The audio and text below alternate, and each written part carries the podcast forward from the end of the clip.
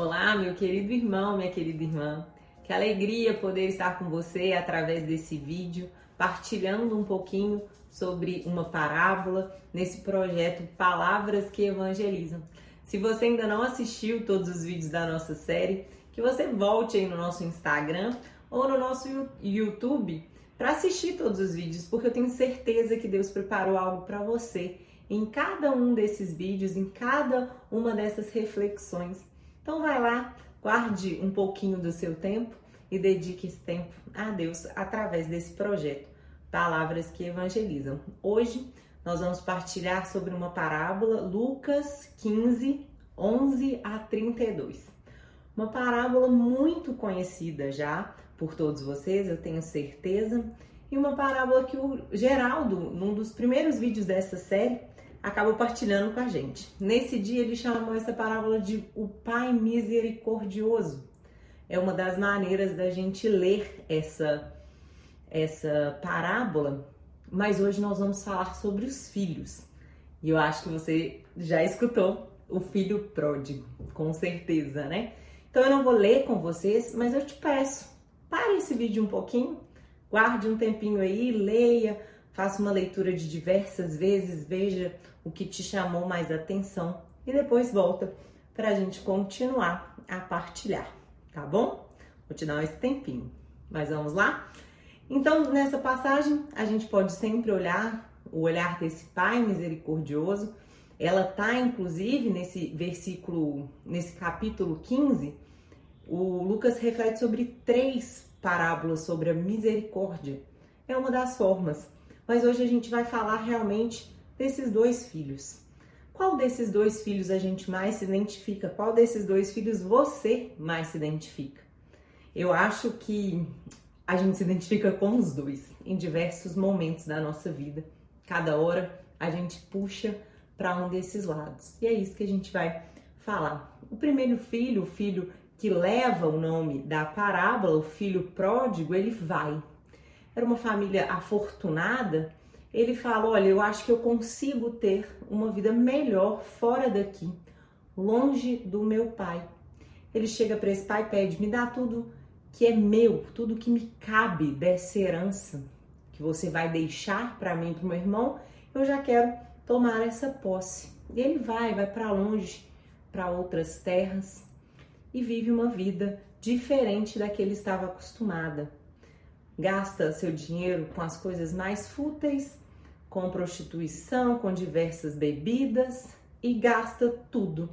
E se vê necessitado de trabalhar porque seu dinheiro, seus recursos se esgotaram. E ele acaba trabalhando cuidando de porcos.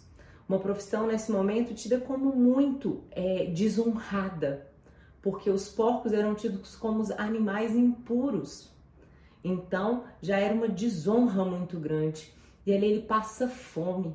Ele gostaria de comer aquilo que os porcos comiam, mas nem isso ele conseguia. E aí alguns fazem a reflexão que ele cai na real e quer voltar para a casa do pai, não por saudades, não por ter se arrependido nesse momento, mas por fome. E aí por fome ele olha aquela situação e fala: Vou voltar. Vou voltar para o meu pai porque eu quero pelo menos poder comer aquilo que os servos do meu pai comem. Ele não quer voltar nem como filho, ele quer voltar como um simples servo. E aí, ao retornar para casa, ele é surpreendido pelo olhar misericordioso desse pai amoroso. É abraçado é reiterado a família com festa. E aí, nesse momento, o outro filho, o filho que fica, ele pega, vê aquela situação daquele filho que ingrato, que saiu, gastou tudo e do nada volta e seu pai faz festa. Ele fica machucado, ele fica magoado e não quer nem entrar na festa. Olha para o seu pai e fala: eu estou aqui com o Senhor o tempo todo e nada recebo. Nunca matei nenhum novilho para comemorar com os meus amigos. Ele fica muito triste, amargurado, sem entender a misericórdia e o amor do seu pai e não entra na festa, apesar do seu pai insistir para que isso aconteça. A gente tende a olhar esse irmão que fica e se distanciar dele, como se ele fosse invejoso, que de fato é, né? Mas como se ele fosse a pior pessoa do mundo. Mas quantas vezes nós temos essa postura? Quantas vezes nós temos essa postura dos dois irmãos?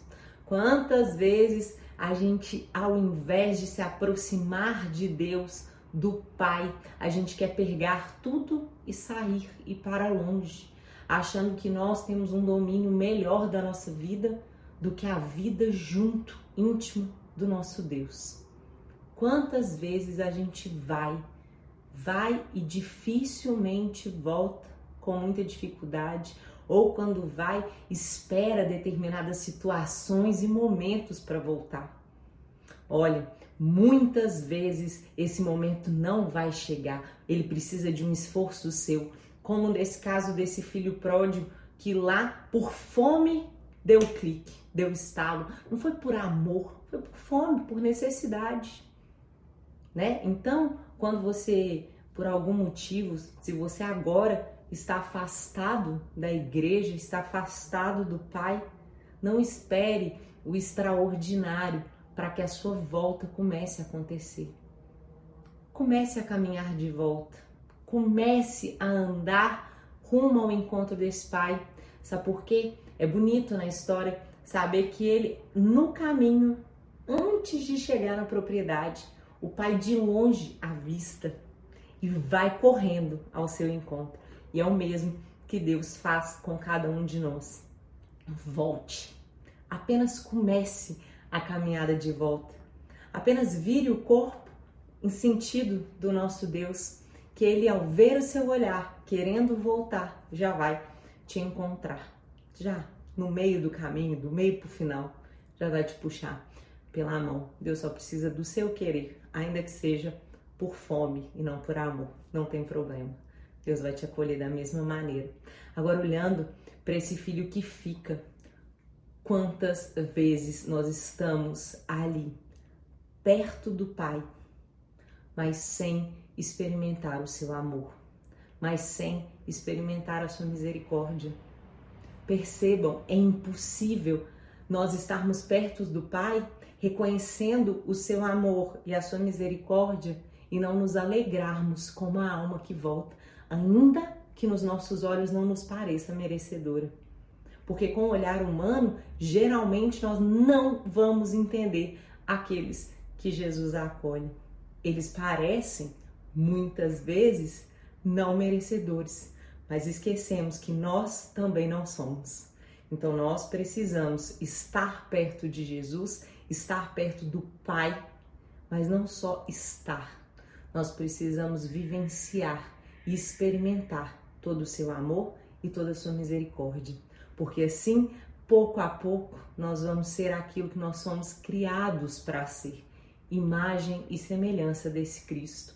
E aí o nosso olhar vai ser um olhar mais dócil para todas essas situações, porque a lógica de Deus é ilógica a nós homens. Então nós precisamos dele para nos ajudar a ter um olhar mais divino sobre todo o humano que nos acontece e nos rodeia. Amém? Espero que essas palavras, essa partilha que a gente teve, possa fazer um efeitinho aí no seu coração, que o Espírito Santo possa agir nas nossas vidas, no seu lar, onde você precisa. Se você precisa voltar, que ele te inspire e te encoraje a isso. E se você precisa acordar para essa presença íntima de Deus, para que você vivencie, experimente o seu amor e a sua misericórdia e permita que Ele te faça mais santo, mais fiel e com um olhar mais amoroso sobre todas as coisas, que você também permita que o Espírito Santo te encoraje a vivenciar, a abrir seu coração para bem viver as maravilhas de Deus. Fique com Deus e até a próxima semana com outro vídeo do Palavras que Evangelizam.